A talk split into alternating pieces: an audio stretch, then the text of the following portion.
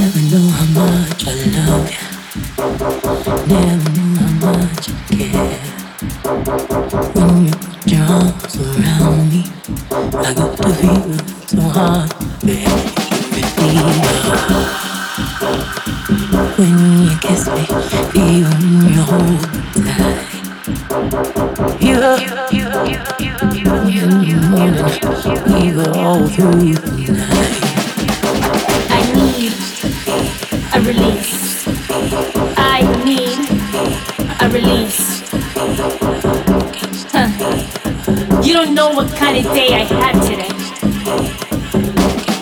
I had a day full of stress, full of jealousy, full of anger, full of hate. Uh, you know what it's like dealing with all those people that don't like you because you're doing well, to get in touch with you because they want to mess up what you have.